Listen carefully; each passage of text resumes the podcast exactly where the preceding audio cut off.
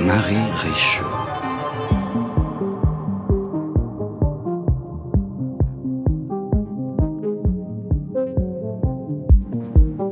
Profitons du calendrier canois et de ce que le cinéma et les images qu'il produit se trouvent plus qu'à leur habitude présents dans la sphère médiatique pour vous proposer toute une série d'émissions que nous avons baptisées Penser les images. Dans cet ensemble de cinq entretiens, chacun, chacune, depuis sa pratique spécifique, vient éclairer cette formule. Qui historienne, qui réalisatrice, qui critique de cinéma ou chef-op a sa façon propre de penser les images et nous les entendrons.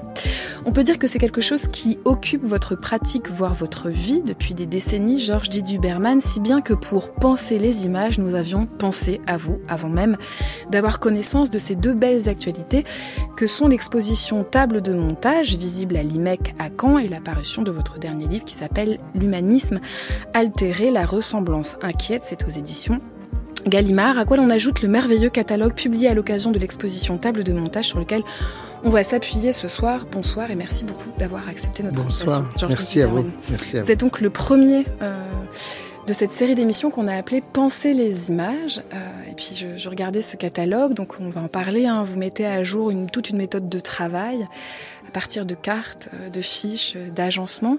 Il y a une fiche qui a retenu mon attention, elle est très peu remplie. Il y a votre écriture manuscrite et, vous avez marqué on regarde avec des mots qui nous empêchent de regarder. Aussi, ma première interrogation est de savoir si pour penser les images, il faut d'abord les regarder et les regarder longtemps. Il faut aussi regarder les mots. Mais bien sûr, il faut les regarder, les images. Euh, Est-ce que l'enjeu, c'est de s'occuper des images comme si c'était des objets que nous devions penser il y a cet enjeu-là. Ouais. L'enjeu peut-être plus radical, c'est de se dire, euh, il me faut des images pour penser en Oui. général. Et donc, euh, du coup, la formule euh, penser par image Ouais. serait peut-être encore plus problématique, encore plus, euh, voilà, brûlante comme question. Est-ce qu'elle Est-ce serait qu'on plus pense proche de votre pratique à vous? Ah bah moi complètement. Mm. Alors pour penser, ça m'intéresse bien sûr de penser les images. J'ai d'abord une passion pour les images. C'est tout à fait enfantin, hein, comme comme un gosse. Euh, même si je vois le dernier livre de de Husserl euh, paru en librairie, d'abord je feuillette dans la librairie pour voir s'il a pas mis des illustrations, ce qui est un peu naïf, mais bon, voilà. Je cherche les images d'abord. Mm. Euh, mais en même temps, euh, l'exercice de la pensée qui, de façon traditionnelle, on se dit penser, c'est se débarrasser des images. Mm. Si je veux penser, euh, qu'est-ce que c'est une journaliste de radio que j'ai devant moi, je vais faire, euh, je vais essayer de me débarrasser de l'image que j'ai devant moi, le t-shirt noir, le jean, euh, vos lunettes, euh, vos, vos, vos trucs là sur les Mon casque. oreilles, là, vos casques, et je vais essayer de me débarrasser de toutes ces images qui sont sensibles d'une part et qui sont euh, singulières d'autre part. Hein. C'est vous, votre t-shirt noir, vos, vos, vos, pour aboutir à l'idée. Et on se dit que c'est ça penser, penser se débarrasser des images. Pas du tout. Mais pas du tout, pas du tout. Je crois pas. Alors, la question c'est est-ce que les images pensent? Donc ça nous fait trois formules. Fait les beaucoup. images, Penser penser par les images, Oui. et est-ce que les images pensent En tout cas, dans ma pratique, il y a un aller-retour euh, permanent. Entre les trois. à propos de cette exposition dont vous avez le catalogue devant vous là, euh, bah, il y a un mur, euh, il y a, vous savez, c'est dans une nef à, l'IMEC à Caen, magnifique endroit. Donc il y a une très grand, un très très très long mur avec, je sais pas, 2500, 3000 images que j'ai faites parce que je pratique la photo, je fais des scans, enfin je fais comme comme quelqu'un qui ne n'utilise pas les images toutes faites. Parce que pour moi, on peut-être on y reviendra tout à l'heure, la question du cadrage d'une part, parce qu'une image c'est quelque chose qui est cadré et cadré c'est comme euh, voilà c'est c'est une limite que vous vous imposez, mais en, même temps c'est c'est là où vous voulez regarder, donc euh, c'est un choix de pensée. Euh, et puis de ce mur d'images en face il y a un mur de texte. Je fais des fiches écrites à la main là, voilà. Donc, penser les images, c'est penser avec des mots, parce qu'on regarde souvent avec des mots. Euh, mais les mots sont des obstacles. Vous avez fait cette citation. Ce qui n'est pas un obstacle, c'est les phrases. Il faut, une fois qu'on a, un, mot ne pense pas. Une image ne pense pas. En revanche, si vous mettez trois images l'une à côté de l'autre, l'une à côté des autres, là, comme ça, dans un certain ordre, tout à coup, vous avez l'esquisse d'une pensée. De même pour les mots, du coup. Si vous mettez plusieurs mots les uns après les autres. Quand vous mettez des mots les uns après les autres, vous obtenez une phrase, et c'est la phrase qui pense. C'est pas du tout les mots. Le mot femme, vous ne savez pas ce que pense celui qui dit juste femme. Est-ce que c'est un machiste? Est-ce que c'est une féministe? Est-ce que c'est? Vous savez pas Il faut faut qu'il y ait une phrase. Il faut que ce mot femme soit dans une phrase qui va euh, révéler euh, dans le montage des mots. Bah, qu'est-ce qu'on pense? Eh ben, les images, c'est pareil. Si bien que si on avance avec vous, Georges Duberman, sur cette proposition, en fait, qu'on vous fait en vous invitant à ouvrir cette semaine Penser les images, est-ce que penser les images, c'est en mettre côte à côte? En avoir plusieurs? Travailler des rapports, des agencements? Une image, ça n'existe pas. Jamais pour vous Jamais. C'est-à-dire, si, si, vous, si vous rêvassez, vous avez une image qui vous vient, immédiatement, il y en a une autre. Si vous rêvez, c'est pareil. Euh, si vous allez dans un musée, c'est pareil. Si vous vous intéressez à Vermeer, bah bon, vous regardez la dentelière, mais vous avez envie de regarder pourquoi dans la dentelière il y a un filet de peinture rouge qui descend comme ça de façon folle, mais dans un autre tableau de Vermeer il y a aussi un filet de sang qui s'échappe du corps d'un serpent écrasé par euh, une allégorie. Bon, euh, vous voyez, dès que une image n'existe pas. Mais d'ailleurs, euh, Eisenstein disait ça, Godard disait ça. Hein. Il y a toujours, je dirais, euh, au moins trois. deux, ça, même deux, ça suffit pas. Qu'est-ce que ça ajoute ce tiers alors? Qu'est-ce qui, qu'est-ce qui vient au-delà du duo? Qu'est-ce que ça nous permet de penser justement? Euh, bah, c'est la dialectique. C'est-à-dire, euh, si vous mettez juste une image contre une autre, vous aurez juste soit une euh, relation, disons, de ressemblance, voire d'équivalence. Euh, bon, vous mettez, euh, voilà, quelque chose qui où, on dira c'est la c'est le même, hmm. ou on dira c'est le contraire. Et si vous en mettez trois, il va se passer quelque chose. Ça sera déjà un récit, ça sera déjà un argument. Et au point de vue de la pensée, j'appelle ça une dialectique parce qu'il y a trois termes. Je rebondis juste sur, sur l'image que, que vous appelez avec Vermeer et le, et le filet rouge, le filet de sang.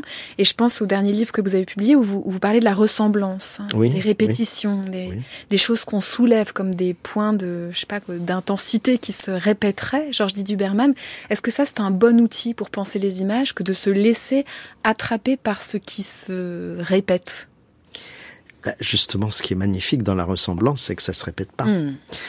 Euh, c'est ça qui est fantastique, c'est qu'il y a un lien qui se qui s'établit et qui n'est pas de pure répétition. On se trompe complètement quand on pense que ressembler, c'est répéter. C'est répéter à l'identique. D'ailleurs, on se trompe complètement en pensant que répéter, c'est répéter à l'identique. et c'est ce que dit, par exemple, Gilles Deleuze à propos de l'éternel retour chez Nietzsche. C'est-à-dire, ça revient, mais ça revient différemment.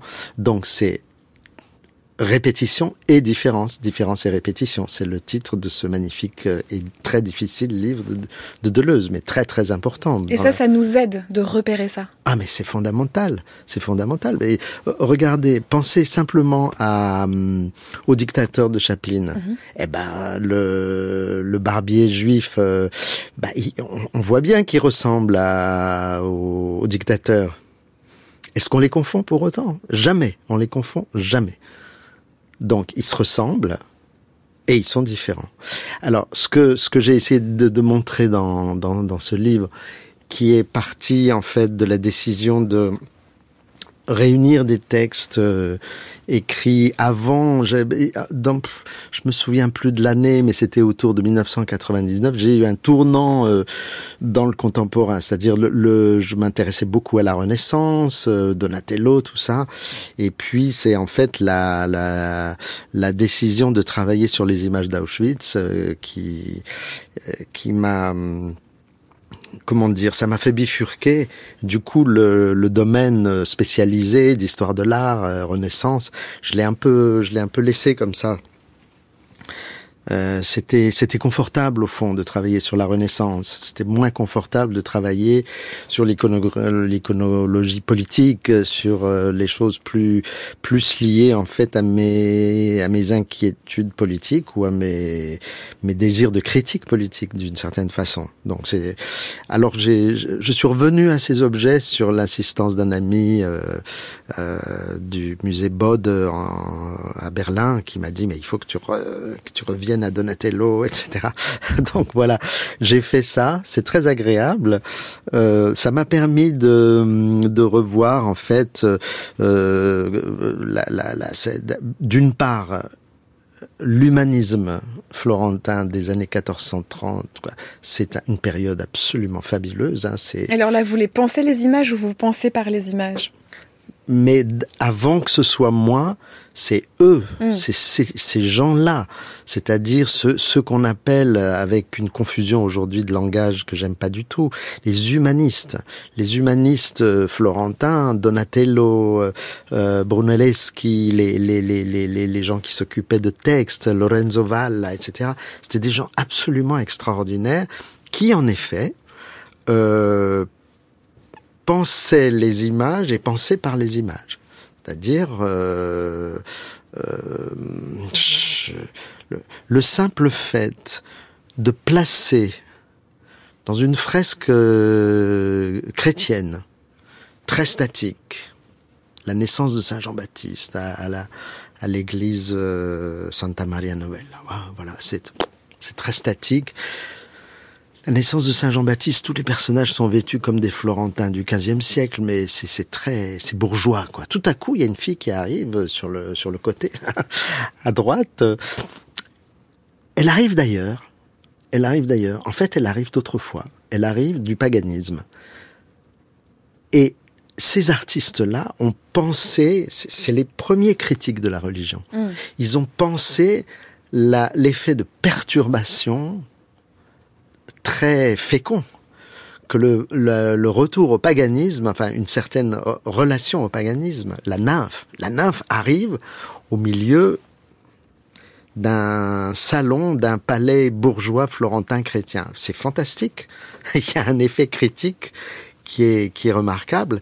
Alors, quand je dis effet critique, c'est que je, je me dis que le plus intéressant, c'est de, de, de penser comment pensent les images. Hmm. Alors par exemple, euh, Hubert Damisch, euh, euh, grand théoricien de l'art, hein, avec qui j'ai fait des, des, études, lui, il, a, il avait montré que la perspective, c'est une image qui pense. dans l'exemple que je viens de vous donner de la nymphe, c'est un autre exemple, mais c'est aussi un exemple d'une image qui, en produisant un effet critique, parce qu'il y a un montage, il y a, il y a une chose, euh, moi j'appelle ça un symptôme parce que ça fait boum, quoi, ça fait... Euh, pense, produit de la pensée dans quelque chose qui au départ est de l'image conformiste. Une image c'est souvent conformiste. Trois images, c'est déjà plus conformiste. C'est déjà plus le bazar. Ouais, voilà, exact. Euh, on va écouter la voix de Yves Bonnefoy dans une archive de 1975 qui nous invite peut-être à nous méfier des images dans la mesure où l'image coordonne euh, les réalités de l'apparence et de l'apparence comme telle, elle ne peut le faire qu'en empruntant à l'apparence et simplement à l'apparence, si bien qu'elle censure, refoule toutes les réalités du sentiment, les réalités intérieures, celles qui peuvent nous unir aux autres êtres. Euh, le sacré que propose Poussin euh, dans Les cendres de Phocion est fait avec des nombres qui s'appuient sur la dimension purement spatiale. Il ne connaît pas euh, l'amour, il ne connaît pas euh, les relations euh, irrationnelles qui peuvent naître de nos instincts. Donc cette unité qui se fait dans l'image est aussi une tyrannie qui s'exerce contre nos besoins spirituels les plus, les plus intérieurs. L'image, en effet, nous opprime autant qu'elle nous libère, et, cela euh, montre bien qu'elle doit avoir une histoire. Elle ne peut être qu'historique, elle est toujours en train de se refuser elle-même, de se chercher euh, en, avant, en avant de soi.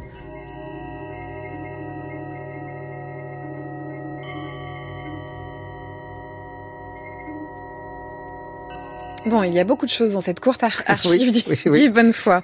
Georges Didier Huberman, plein de choses à discuter. Euh, peut-être la première chose que j'attrape, c'est l'idée de la censure de l'émotion, la, la, censure des besoins spirituels, la censure des choses de l'amour. Vous pensez beaucoup par les images avec les images et sans censurer ça. Les émotions pour vous sont une ressource de pensée. Là encore, il en est des images exactement comme du langage. Il y a des langages tyranniques en face desquels vous pouvez rien, ce sont des langages conformistes, ce sont des mots d'ordre, ce sont des... C'est bloqué. Il n'y a, a, pas la troisième image dont on parlait tout à l'heure. C'est Goebbels qui dit le mot peuple, par exemple. Ok, là, vous pouvez rien faire. Là, en effet, il y a une tyrannie. Euh, si c'est Arthur Rimbaud qui dit le mot peuple euh, au moment de la commune, ah bah c'est complètement différent. Donc je suis pas tellement d'accord. J'aimais beaucoup Yves Bonnefoy. Je l'aimais comme personne énormément. Mais le petit passage que vous venez de me faire écouter, je suis pas tellement d'accord parce que il ne tient qu'à nous hmm. de voir que l'apparence, c'est pas une chose aussi simple que ça, et qu'elle s'oppose pas à euh, la vérité ou à l'essence ou à la spiritualité ou à l'intérieur. Quand, euh, si vous êtes en face d'un euh, je sais pas, de, de quelqu'un justement de tyrannique, qui va avoir une apparence telle que euh, ses émotions, son intérieur, bah, vous allez avoir du mal à le voir. Ça nous semble inaccessible ben, il va se barder, il va devenir un rempart, il va devenir, il va devenir un mur, quoi. C'est ça la, mais c'est pas ça l'apparence. L'apparence, c'est quelque chose qui bouge, qui flue. L'apparence, vous regardez le ciel, euh, voilà, les nuages, c'est de l'apparence. La, la politique, c'est de l'apparence quand euh, c'est ce que dit Anna Arendt, elle dit la, la politique c'est quelque chose qui se passe dans l'apparaître et non pas dans un être qui serait intérieur, euh, supérieur ou, ou plus profond ou plus, plus en haut. Non, pas du tout. Mais donc en nous décourageant d'imaginer que ce qu'il y a à comprendre, à piger ou à, ou à désosser dans la politique ou ailleurs ou dans les images, ce serait d'aller derrière les apparences. Que c'est pas ça. C'est plutôt de faire avec l'apparence. Il faut pas faire avec. Il faut voir dans l'apparence ce qui fait symptôme. Hmm. Ce qui nous intéresse. Euh, non, ce qui cloche. Hmm. C'est pour ça que la psychanalyse, c'est si important. Vous avez quelqu'un qui a un grand sourire là sur les marches de, du palais des festivals à Cannes. Et là, si vous la regardez bien, cette personne, vous voyez dans ce sourire, vous voyez une très très grosse angoisse. Parce que là, vous vous, vous posez des questions et que l'apparence du, des grandes dents bien blanches, euh, du grand sourire et du, du rouge à lèvres euh, ne vous suffit pas. Mais c'est dans, c'est dans le corps que nous exprimons nos émotions. C'est à travers le corps. Donc, il suffit de bien regarder les corps. Et c'est l'apparence. Donc, je ne suis pas tellement d'accord avec cette idée qu'il faille opposer l'apparence et l'intérieur. L'intérieur, il transparaît. Je dis pas qu'il apparaît, il transparaît dans l'apparence. Il transparaît dans le fait que vous faites un grand sourire parce que vous voulez faire croire aux autres que vous allez bien, et puis il se passe quelque chose dans votre visage où, si je regarde bien, dans votre apparence, je verrai le mouvement de votre inquiétude. Autre chose que nous dit Yves Bonnefoy dans cette archive de 1975, c'est l'idée que toutes les images sont historiques et nécessairement historique. Moi, ce que j'en... Moi, j'ai entendu hystérique. Ah oui, bon, c'est marrant. Ce serait ah peut-être un penchant de ah, votre écoute, ce Georges Duberman. Ce serait presque intéressant qu'on réécoute l'archive, parce qu'il y a tout un chapitre consacré aux images de l'hystérie dans Table de montage. Bien sûr, non, l'hystérie m'a personnellement semblé être une sorte de voie royale Absolument. pour étudier Je les crois que c'est historique. Ah bon, mais... mais j'ai envie de presque de demander un petit raccord, euh, un petit raccord player, euh, comme on fait au, comme on fait au football quand on veut être sûr d'une action. On, fait ça, Allez, Allez on le fait. Euh, l'amour, il ne connaît pas euh, les relations euh, irrationnelles qui peuvent naître de nos instincts. Donc cette unité qui se fait dans l'image est aussi une tyrannie qui s'exerce contre nos besoins spirituels les plus, les plus intérieurs. L'image, en effet, nous opprime autant qu'elle nous libère, et, cela montre bien qu'elle doit avoir une histoire. Elle ne peut être qu'historique, elle est toujours en train de se refuser elle-même, de se chercher euh, en avant. bon, c'est un point pour moi, Georges Duberman. Un point pour vous. Ou alors égalité, et on, et, on, et on se débrouille pour faire un petit patchwork entre le caractère historique développé ou demandé par Yves Bonnefoy et tout votre intérêt pour l'hystérie et les images d'hystérie. Bah, c'est-à-dire que si j'ai entendu hystérique, c'est que j'entendais chez, chez Yves Bonnefoy une critique de l'image hmm. et j'ai du mal à, à, comprendre que le fait qu'une image soit historique soit un problème. C'est pas un problème. Non, je pense que même il l'appelle. Il se, il se dit pour fissurer cette unité, moi ce que j'entends, c'est pour fissurer cette unité qui nous aliénerait, il faut qu'elle soit historicisée. J'entends ça. Euh, le mieux, c'est de, le relire dans, dans sa longueur. Mais ce qui est clair, c'est que, mais je, je, reste sur l'hystérie quand même, hein, pour euh, absolument.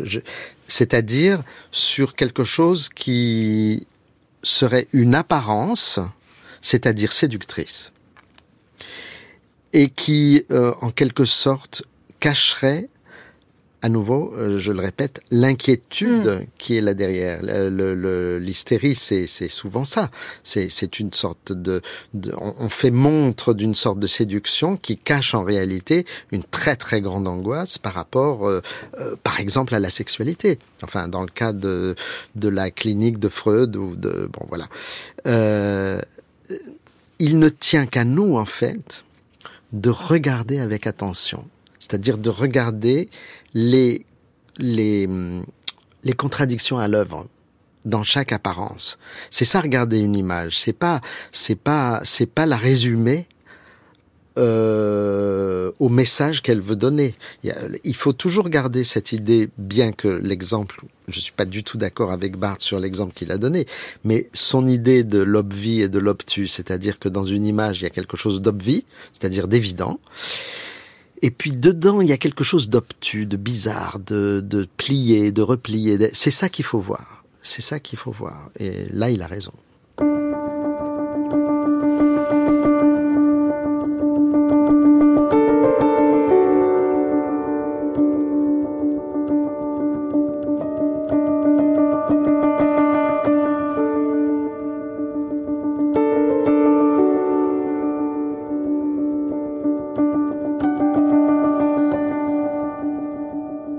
Les images comme archives et ouvrages du désir, sans doute. Les images imaginent, en effet. Or, l'imagination ne va jamais sans cette fondamentale dialectique, ce constant réponse où mémoire et désir vont et viennent, l'une ou l'un vers l'autre, s'entremêlent, se débattent ensemble. Dans les constellations que forment les images, c'est tout notre art de la mémoire qui trouve sa puissance qui cherche ces lieux d'attache, mais sur lesquels nous engageons aussi nos pressentiments, nos utopies, nos espérances les plus profondes. La grande question des images ne réside pas dans leur plus ou moins grande beauté ou dans leur degré de valence artistique, mais dans leur façon de donner forme, forme au pluriel, forme en mouvement, au désir. Et ce n'est pas tant que le désir irait se loger dans une forme qui le représenterait comme tel, le désir fait bien plutôt émerger des formes inattendues et les fait se mouvoir, transiter, migrer, se métamorphoser. Désirer n'est pas saisir, encore moins posséder. Si les images sont à faire de désir, cela signifie qu'elles nous regardent, sans que nous puissions prétendre savoir les voir ou les capturer jusqu'au bout.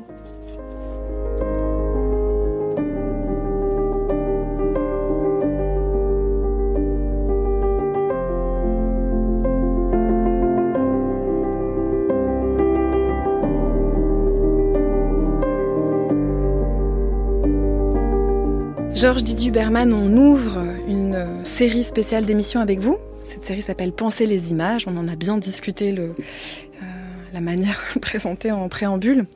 Euh, ici, c'est un extrait de votre livre Table de montage, lui-même catalogue de l'exposition qu'on peut voir à l'IMEC à Caen.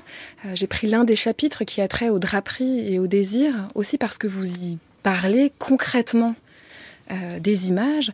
Alors si on va plus avant, à partir de ce texte-là, Georges Didier Berman, si on déplie euh, ce qu'ont à voir les images avec le désir et ce que cela peut nous donner euh, comme outil pour les penser ou penser avec elles. Mhm. Qu'est-ce que vous nous proposez? Alors, je pense très important ce mouvement euh, qui va de la mémoire au désir. Très très important. Euh, penser les images, c'est pas du tout penser quelque chose qui serait fixe. Euh, même un tableau, euh, vous croyez que c'est fixe, mais c'est jamais fixe. Il suffit que vous vous bougiez devant un tableau pour que l'image bouge. Euh, c'est pas penser quelque chose, c'est penser un mouvement. Je pense que les images, c'est des migrantes. Voilà. Elles migrent. En particulier, elles migrent de nos mémoires à nos désirs. Si euh, elles n'étaient pas investies par nos désirs, elles serviraient à rien. Si elles n'étaient pas investies par la mémoire, il y aurait pas de désir parce que parce que parce qu'au fond euh, on ne désire pas sur une table rase je ne crois pas mais ça c'est une prise de position je dirais très freudienne hein, mais on peut contester mais je pense qu'il n'y a pas de désir sans mémoire. Alors j'avais fait toute une série de travaux sur euh, les soulèvements politiques, hein, qui sont des désirs, ça que je pensais voilà, qui sont des désirs de, de tout recommencer, de changer, etc. Mais enfin, si vous désirez euh, euh, fonder une république, et mettre à bas la monarchie, eh ben vous avez la République romaine derrière vous. Alors vous et puis vous avez les Grecs. Alors vous mettez un bonnet phrygien et ta ta ta ta ta. Donc il n'y a pas il y a pas de désir sans mémoire dans l'exposition en question.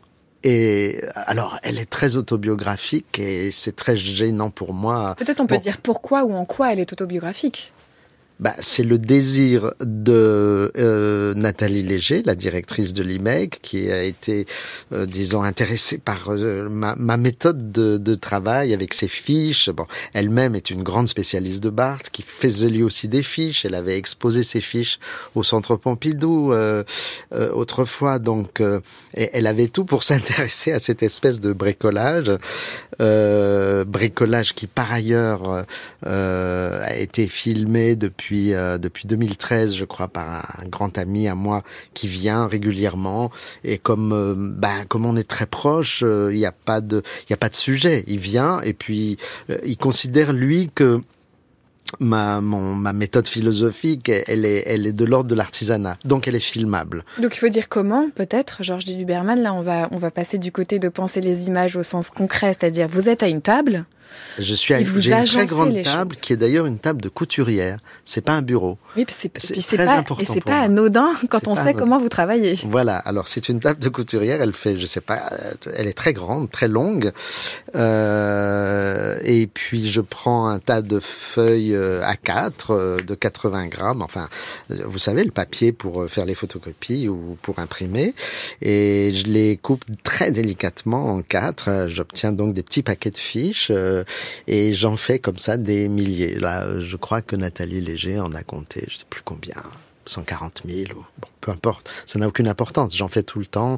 C'est ma c'est ma façon en fait de de disperser des ce que j'appellerais des philosophèmes ou des bouts de c'est-à-dire des bouts de pensée ou des bouts de lecture parce que je lis beaucoup et que c'est très important pour moi de lire. C'est-à-dire, je, j'aime les autres. J'aime Benjamin, j'aime Kafka, j'aime, voilà, j'aime les recopier, j'aime les, mais pour que ça me revienne, il faut que je les disperse et mm. que je les remonte. Donc, ce sont, c'est comme un jeu de cartes, c'est comme un, une réussite aux cartes. Euh, quand j'étais petit, je jouais beaucoup à la crapette. Vous connaissez ce jeu C'est une sorte de réussite comme ça. D'ailleurs, avec un. Moi, ce que j'aimais particulièrement dans la crapette, c'est le bruit que font précisément les cartes. Ah oui, quand on fait drrrt, comme ça, oui, ça voilà. Et d'ailleurs, le, le, le, le, copain qui, qui m'a appris la crapette, il s'appelait Lacan. c'est drôle. Comme Jacques il, Non, ça s'écrivait pas pareil, mais il s'appelait quand même Lacan. Euh, donc, c'est quelque chose qui m'est resté. C'est toujours là. C'est-à-dire que je continue à faire des crapettes, mais avec des concepts de Ernst Bloch, de Benjamin, de je sais pas quoi. Et c'est comme ça que j'écris. Euh, Henri Héré, donc ça fait ça fait ça fait donc euh, dix ans qu'il me filme régulièrement. C'est-à-dire on, on, me voit, on est tellement proche que hum, j'ai pas de le, quant à soi du philosophe, je ne connais pas avec lui, il n'y a, pas de problème. Donc il me voit hésiter, il me voit faire mes, mes réussites, il me voit, il me voit ne rien faire. Mais jusqu'à ce que quoi, quelque chose apparaisse? Alors ce qu'il ne filme pas, c'est quand j'écris un texte avec une feuille A4, vraiment, j'écris à la main toujours. Hein. Et ce qui en réalité, lui, ce qu'il filme, c'est tout l'appareillage, cette espèce de bricolage. Et l'argument de cette exposition qui m'est apparu, c'est que le bricolage, je reviens à Mémoire désir, mm. le bricolage, il sert à transformer quelque chose de l'ordre de la peur, une peur fondamentale. La fameuse sous la table. Le la fameuse peur qui est sous la table, qui est liée à la mémoire, y compris la mémoire de choses que je ne sais pas, c'est-à-dire de mémoire de choses que mes parents ne m'ont pas dites, n'ont pas réussi à me dire, donc une mémoire euh, très refoulée, très douloureuse, à quelque chose, ce bricolage sert à quelque chose qui devient un désir, un plaisir, un jeu, une joie. Une vitalité. Voilà. En fait, c'est la joie. Il faut construire la joie. C'est, voilà. Une philosophie qui n'est pas joyeuse, ça sert à rien. je veux dire, euh, hein, quand on quand on voit même les photos de Deleuze ou de Foucault, on voit que c'est des gens qui rigolent, qui sont joyeux. Voilà, ce sont des pensées de la joie. C'est pas pour rien que Deleuze c'est un grand spinozien, quoi. Voilà, il y a, la, joie, c'est la puissance. Vous avez prononcé son nom, on va l'écouter, c'est Ernst Bloch. So gibt's also den ersten Grundbegriff, der wohl auch pädagogisch am einfachsten jedem Menschen gegeben ist. Voici le premier concept fondamental qu'on peut pédagogiquement présenter de la façon la plus simple. Le moment, l'instant dans lequel nous vivons et qui est opaque.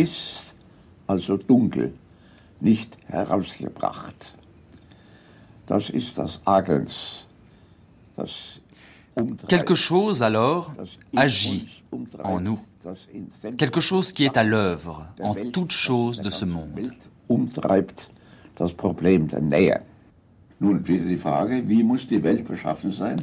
Comment le monde doit-il être fait pour que le nouveau y trouve sa place, pour que le monde lui-même soit porteur de nouveau?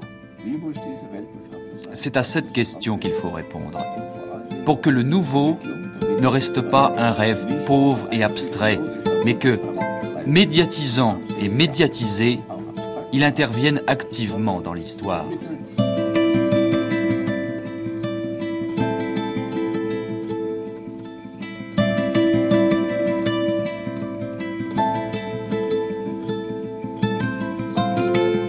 Une archive non datée à, la connaissance de l'INA, mais que peut-être vous, savez dater, Georges Duberman. Euh, je fais l'hypothèse que c'est la discussion avec Michael Levy, je crois que c'était en 1976, mais je n'en suis pas du tout sûr. Hein. Euh, il faudrait demander à Michael Levy qui, qui a fait ces magnifiques entretiens avec, euh, avec Ernst Bloch. Je vous avoue que je me souviens pas de ce passage-là, mais bon, je les ai lus il y a longtemps. Ouais, ouais. Qui nous intéressait dans, le fait de vous faire écouter cet archive, c'est ce rapport au surgissement du nouveau. Il y a quelque chose comme ça qui nous paraissait aller dans le sens de ce qui nous semble arriver lorsque vous agencez fiches et images, Georges D. Duberman, vers un nouveau, vers une nouvelle proposition. Est-ce que c'est comme ça qu'on pourrait dire les choses? Euh, Ernst Bloch est un personnage absolument, une un personnage et une pensée absolument fascinante, très importante. Euh, je lui ai accordé une très grande importance dans un livre qui s'appelait Imaginer, recommencer. Donc, vous voyez bien que penser les images, c'est penser, c'est penser un recommencement. Alors moi, je dis recommencement et pas seulement nouveau, mais en, cela, je suis très proche de Bloch parce que euh, ce qu'il dit quand il dit le nouveau trouve sa place, ce qu'il dit, c'est que c'est un renouveau qui trouve sa place. Il y a quelque chose qui, qui, il a dit, ça agit en nous, mais ce qui agit en nous, c'est là encore, c'est très très présent chez lui, quelque chose qui est de l'ordre de la mémoire qui se transforme en désir. C'est ce qu'il appelle l'espérance. Mm.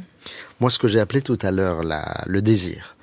Un désir en tant qu'il va produire quelque chose. Et cette chose sera nouvelle, en effet. Ou pour lui l'espérance qui va produire quelque chose de nouveau que lui il appelle par exemple la révolution. Il faut bien s'imaginer que le livre génial qu'il a écrit très très tôt en 1918 euh, l'esprit de l'utopie. Hein. Et la révolution spartakiste a échoué. Euh, les fascistes commencent à envahir l'espace euh, allemand, si vous voulez. Et, et, en plus, il perd sa jeune femme qui, qui meurt. Et, et, il écrit un livre sur l'espérance. Et toute sa vie va être comme ça. Il va être obligé de s'exiler aux États-Unis euh, dans une des conditions misérables. Il va retourner en Allemagne de l'Est. Euh, c'est étouffant. Il sera encore obligé de s'exiler en Allemagne de l'Ouest. Enfin, etc. Il a jamais cessé d'espérer et de, et de construire cette idée d'espérance. Voilà. Euh, Bref. Ça me fait penser à autre chose, mais je vous laisse terminer. Ah non, allez-y. Mais ça me fait penser à une citation de Maurice Blanchot que vous reportez dans l'une des fiches qui me semble... Je ne sais pas si on peut y trouver la même espérance puisqu'il parle de, de, du désastre euh, qui ne nous regarde pas et il est cette illimité sans regard nous ôtant ce refuge qu'est la pensée. Et alors du coup, je me disais, euh, c'est comme si dans, dans, ce même, dans ces mêmes milliers de fiches et dans ce même euh, livre-là, Georges Didier Huberman pouvait à la fois sortir la, la, la carte de Maurice Blanchot, qui dit qu'on n'a même pas le refuge de la pensée, et la carte de Bloch, Hmm. qui dit que précisément tout ce qu'on mettra comme énergie à penser, ce sera au service de, du renouveau, du nouveau et de, et de l'espérance. Tout à fait. Mais c'est, je dirais que c'est pas le commencement, parce que les gens qui inventent un commencement absolu, c'est des métaphysiciens. Et nous, ne, enfin, je ne suis pas un métaphysicien. Je, euh, ce, ce qui commence pour nous, c'est toujours un recommencement. Sous, c'est encore l'éternel retour. C'est ce qu'on disait au début de, nos, de notre entretien. Le désastre chez Blanchot, il laisse encore assez peu de place au désir. Il y a plus de désir chez. C'est ça. Hein oui, c'est ça. Oui, oui, que sans je- doute. J'entendais hein. Deux, j'entendais deux pôles quasiment euh, Bah, quelqu'un comme- opposés en fait. Voilà, mais quelqu'un comme Pérec, par exemple, il est exactement entre le désastre et le désir. Mmh, absolument. c'est ça qui est merveilleux chez lui, même si c'est tragique quelque part, mais il est entre le désastre et le désir. Je vais vous donner un exemple. Alors, je sais pas à la radio comment on fait, mais je vais essayer de quelque chose de totalement nouveau et de, de pour moi qui est arrivé. Euh, j'ai un petit garçon. Et à deux ans et demi, il a fait un dessin comme ça. Alors, euh, écoutez bien hein, à la radio. des- Donc, ce sont boucles. des spirales. Ouais. Ce sont des spirales. Vous voyez Donc, c'est une sorte de tourbillon des spirales les unes sur les autres. Voilà. Rien de plus. Qui donne, une fois que vous avez Voilà. terminé, une sorte de, nua de nuage emmêlé. Voilà. Et là, il me dit, bon, il n'avait pas encore le langage. Il connaissait papa, maman, et il disait gaga. Sa maman est grecque. Et donc, gaga, chez lui, ça voulait dire la lune. Fegari en grec. Gaga. Il fait des, un tourbillon, une espèce de tumulte de, de, de lignes, et il me dit gaga. Alors moi, le spécialiste euh, qui soit, vous m'avez invité pour dire Pour penser, penser les images. les images, Ah ouais. je me dis mais pourquoi? Vous vous dites Pourquoi? au boulot, Georges. eh ben regardez, partout il y a des croissants de lune. Ouais. Toutes les lignes qui se recoupent forment des croissants de lune. Et je l'avais pas vu moi. Ouais. Donc c'est ça le nouveau. C'est le nouveau qu'un enfant est capable de voir quelque chose. Ben, c'est pas un nouveau, c'est pas nouveau nouveau, mais c'est c'est une façon complètement fraîche, absolument innocente de voir quelque chose que nous, avec notre euh, culture, nos mots, nos concepts, euh, étions incapables de, de voir jusqu'à ce qu'il me dise cet enfant gaga. Ce qui me fait rebondir, Georges dit Huberman, sur l'amour. euh, on, a, on a parlé du, désir, de la mémoire.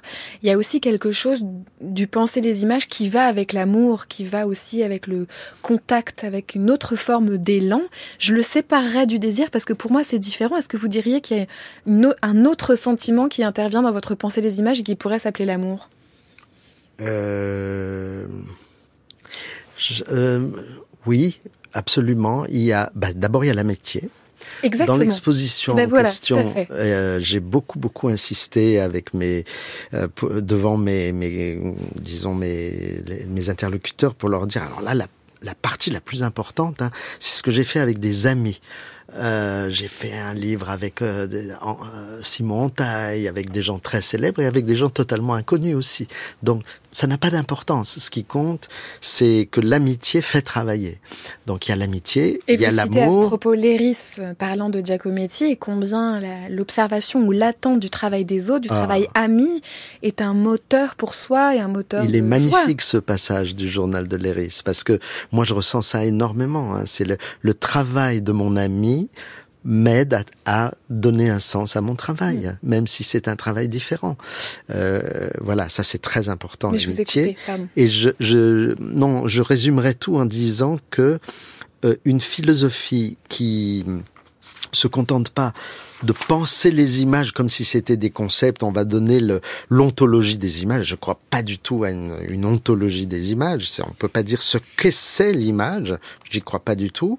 Bon, on pourrait développer ça. Hein. C'est un débat notamment que j'ai avec euh, Philippe Descola. Mais euh, ce que je dirais, c'est que ce qui compte, c'est de produire une philosophie qui soit affectueuse. C'est-à-dire qui ne craigne pas ses affects et qui soit euh, qui soit affectueuse. Je vais pas me mettre à, à, je vais, si je veux penser les images, puisque c'est votre mm. thème, ben je vais plutôt aller vers ce qui m'éblouit, vers ce, ce qui, ce qui m'affecte et ce qui me rend affectueux. Effroi compris. Effroi, effroi compris. Euh. Il y a toujours de l'effroi derrière la beauté malheureusement. Mais c'est comme ça. Ça, c'est Bataille. Hein. C'est la grande leçon de Georges Bataille. Il y a toujours de l'effroi derrière la beauté. Euh, on n'en sort pas. Apollon, c'est quand même lui qui écorche Martias. Donc c'est le dieu de la beauté, mais c'est un dieu qui écorche, qui est capable d'écorcher Martias.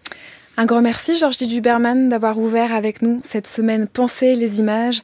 Le titre de l'exposition à l'IMEC, c'est Table de montage. Il y a un merveilleux catalogue qui est publié à cette occasion. Et puis, on a très rapidement évoqué l'humanisme altéré. Ça s'est paru chez Gallimard. C'est le tome 1. Il y aura un tome 2. Oui, il y aura un tome 2 qui va s'appeler Des visages entre les draps.